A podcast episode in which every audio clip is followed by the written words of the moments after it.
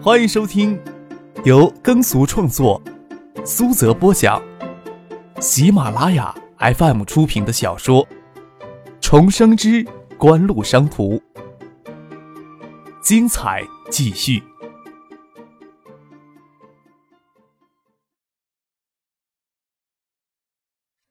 第四百五十六集。谢子佳与谢毅就顺着林间小径，花了不少的时间才走到了谢家老宅。中午用餐时，谢汉静故作无意提到了子佳会以个人的名义入资科王高科的事情，并没有提到科王高科这次可能会享受到的特殊优待。与谢汉庆所预料的一样，谢汉明眉头微憋，虽然只是一瞬间，想要瞒过谢汉静的眼睛却很难。谢汉明与周景喜交换了眼色。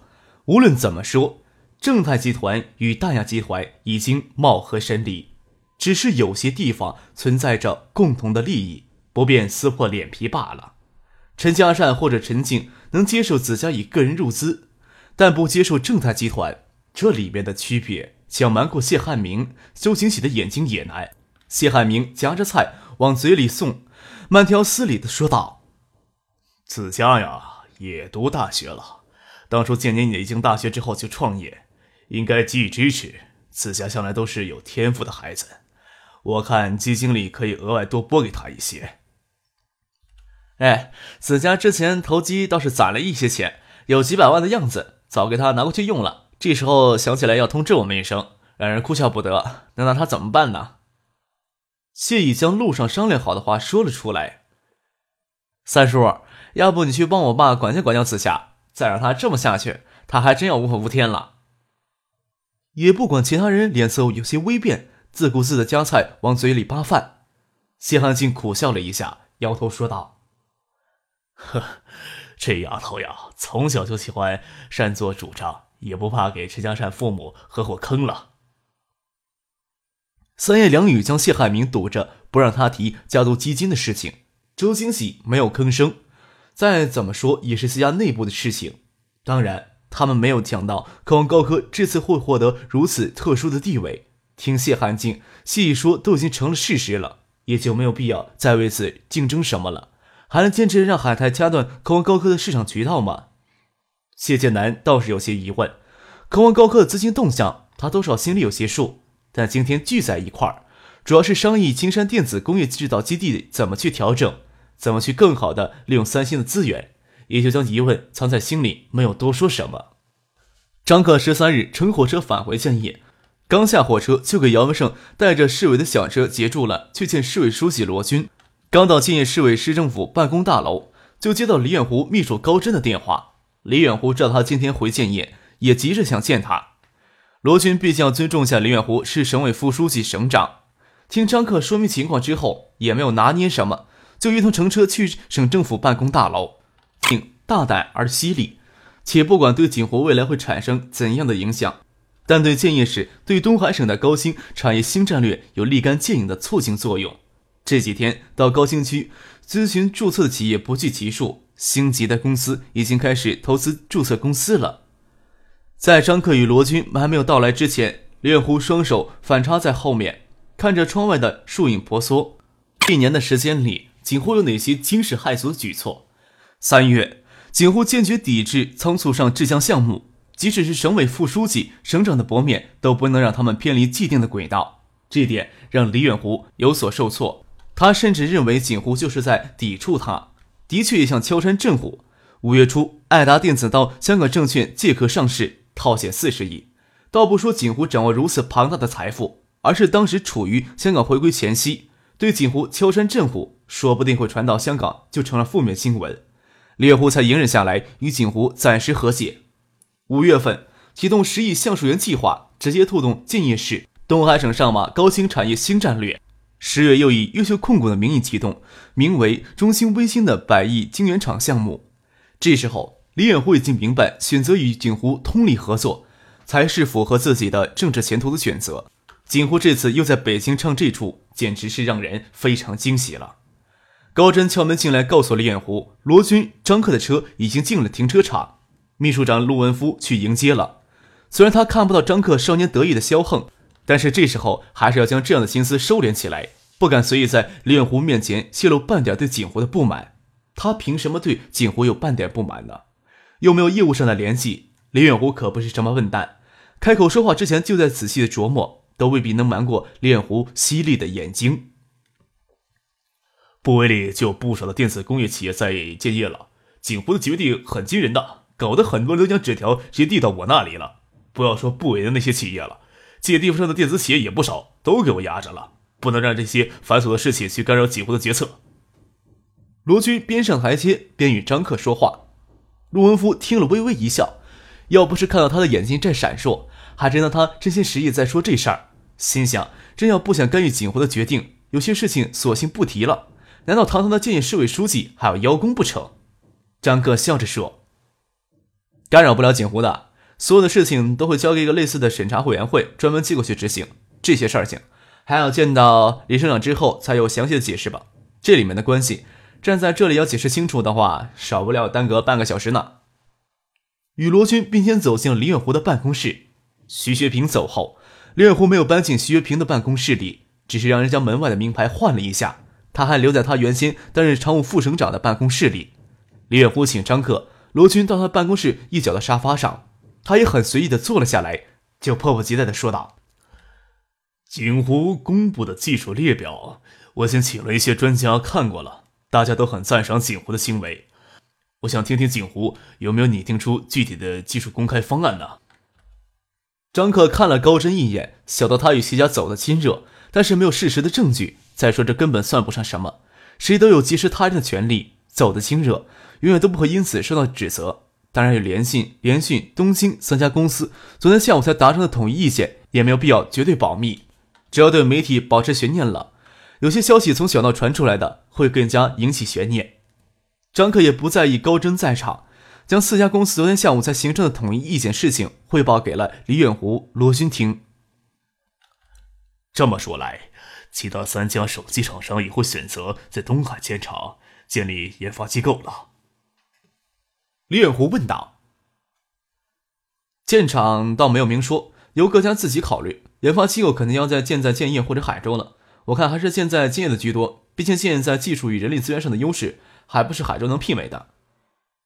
张克说道：“技术公开方案里，海州与建业的重点都应该要错开些，因为两地的产业集群同质化太严重，这方面还需要建业与海州协调一下，如何将公开的技术归类分化，适合建业的就重点授权给建业的高新区企业，业适合海州的就重点授权给海州工业新区的企业。”高真装作认真学习的样子，心里听的是暗暗心惊呀，心想：这以后在东海还有谁有能力扳倒锦湖呀？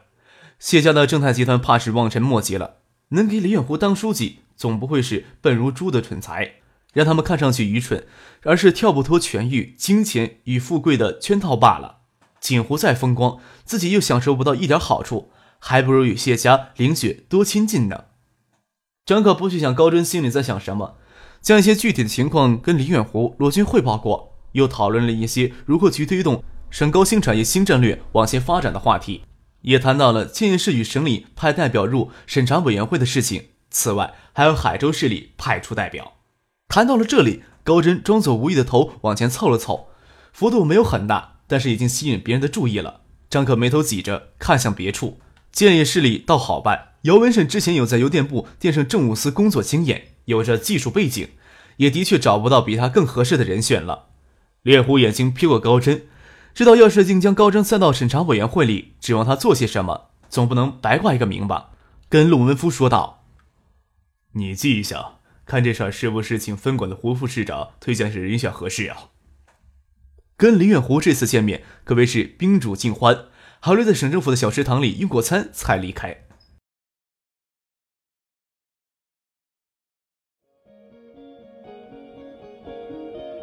您正在收听的是由喜马拉雅 FM 出品的《重生之官路商途》。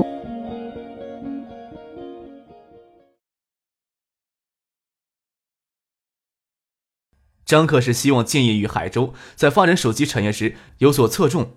在海州，毕竟没有几所高等院校，师资力量也颇为一般，可不要指望海州大学能为锦湖的发展源源不断的输送大规模的合格新员工。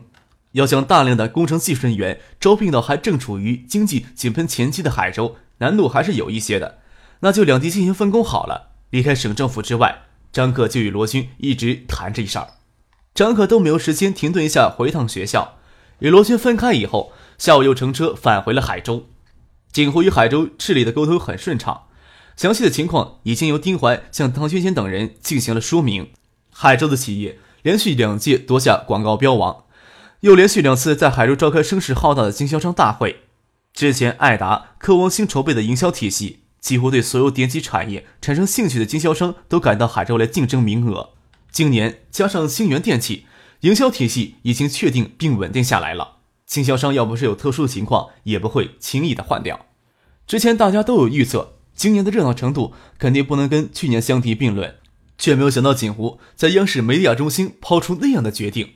并说明具体方案会在海州经销商大会前夕公布。从十三日起，往海州聚集的经销商与电子厂商也越来越多。看情形，今年的规模不会差过去年。对锦湖来说，从去年起，经销商大会更多是向经销商展示锦湖的最新产品。张科长杨云这次也将新源电器拉进来一批，搞一个小型的产品发布会，希望能维持下去，并逐步扩大规模与影响力，最终形成一个较大规模、较大影响力的展会。科王这时候最主要的任务是维持经销商、渠道商的稳定。一旦渠道规模萎缩，之前借给科王的保证金规模也势必会萎缩。没有其他的资金来源支撑，科王的资金链就此断裂也说不定呀。有这么重的心事压在心上，谢艳南上午去一趟惠山，吃一顿中午饭就回了海州，还是与张可前后脚赶到翼龙镇电子工业园区。他却没有想到，他刚赶回到海州，陈记就跟他提出要辞掉他在客王所有的行政职务。克王的综合研发楼里，下午暖洋洋的太阳透射进来。谢南心里清楚，陈静会离开克王，这是迟早的事情，却没有想到他从北京回来之后就迫不及待地提出要离开。想到中午在惠山时二叔与谢意说的事情，谢南心间覆盖了一阵寒霜。能猜到这次北京之行，他们收获的东西比想象中的要多得多。二叔与谢意所说的子家早就将钱用掉的话，只是鬼扯出来堵这边的口吧。陈静平静地说道：“站在阳光斜映的光线里，眼眸明澈。今后会在十一月二十五日那天召开经销商大会，技术公开的具体方案会在那之前向媒体与公众公布。就剩下十一二天的时间，一些琐碎的事情，此家指望不上，但不能将事情都推到玉萍头上。在来此之前，陈静找过刘明辉谈过了，请他过来负责市场部。谢楠还不清楚刘明辉会去科王高科的事情。”不过之前玉萍将王兆军等人拉过去撑起科王高科的生产骨架，他心里就有些不痛快了，但也没有说什么。王兆军是锦城的人，与赵景润的关系密切，留在科王始终是个地雷。陈信这次正式离开，大概以后就要彻底分道扬镳了吧？这么想着，总有一些惆怅，就吭声从椅子上站了起来，看着窗外的斜阳，过了片刻，才回头笑着说：“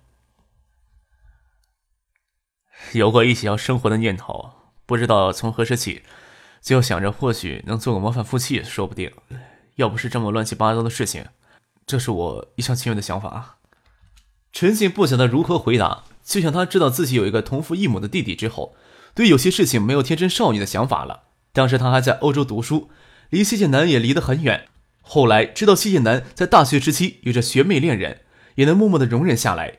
要是大雅集团与正泰集团没有那些痕迹的话，就像谢南所说的那样，还能做个模范夫妻也说不定。有时候会想起那晚让人迷乱的梦吧。陈静离开以后，谢南抱头枕着高背皮椅，有着花未开的惋惜。不过这时候要紧解决的棘手问题，压得他有些喘不过气来。他紧锁着眉头想了片刻，才拿起桌上的电话机拨了一通电话。你好，我是科王电器的谢谢南，李在珠中午这时候方不方便接我电话呀？电话经秘书转到李在珠手里，李在珠用那股怪异的普通话腔调，让人听了直皱眉。怎么样？你们考虑我的建议了？不是我考虑就有用的，我们需要与其他股东沟通。我想，嘉信电子方面也不会拒绝与三星合作的。当然，在金山电子工业制造基地合作之前，我倒有个建议想跟李专武你讨论的。什么建议啊？科王电器在碟机上的制造能力。在过去一年时间里有着长足的进步，海州叠机产业配套能力也比其他地方较强。上回面谈时，曾听到了金志勇先生说到三星在惠州的电子厂商要调整了，要挪出更多的产能去生产三星的其他电子产品。我就在想，科王电器能不能为三星分担一下呢？啊，我会考虑的。李在柱在电话那头又说道：“我近期呀会去海州走一趟，还请不要吝啬招待呀。”怎么可能呢？谢楠笑着说：“与三星可能在金山电子工业制造基地项目上的合作，科王还不能望梅止渴。但是拿到三星的叠机代工合同，对维持经销商对科王电器的信心有着很大的帮助。三星叠机九六年开始没落，主要还是产品质量不够稳定，之后就大幅的收缩。”这是三星这两年调整对华策略有关。之前三星只重视中低端市场，随后事实证明，在中低端市场上与国产厂商竞争没有优势，就逐渐调整了市场策略，关注中高端的市场，品牌塑造也逐渐转型。三星的叠机市场份额有些微不足道，但是其从九七年底就开始转型高端市场了，又利用高端市场对外资品牌有着不理性的盲从。三星叠机的定价要高过国产叠机的一大截，还有一定的销量。使得三星叠机保持相当高的利润率。其实市场上所谓的高档三星叠机，科王完全有能力制造出来。科王电器在经过一年技术研发、经过一年的加强以后，虽然不能与景湖相提并论，但是也非无下阿蒙。另外，景湖的技术扩张是全方面的，科王的技术增强是专注于叠机领域的。抛开在解码芯片、机芯这两大核心元器件技术，在控制系统等方面，科王并不是落后景湖多少。至少不比三星在惠山制造的叠机电子工厂差。谢简南的目光当然不会只放在给三星代工叠机上，他意识到超级 VCD 的利润不可能再恢复到暴利期了，他在考虑在国内首先引进 DVD 叠机的可能。黄昏时分才回到了海州，看着车窗外的夕阳光辉，张克与唐学谦的秘书许瑞平联系过，说好晚上去唐静家里蹭饭吃，又联系在海州的丁怀、蔡飞军也去唐学谦家里吃晚饭。看时间差不多了，就让父亲直接送他去唐静家。可惜唐静人在香港，不在家里。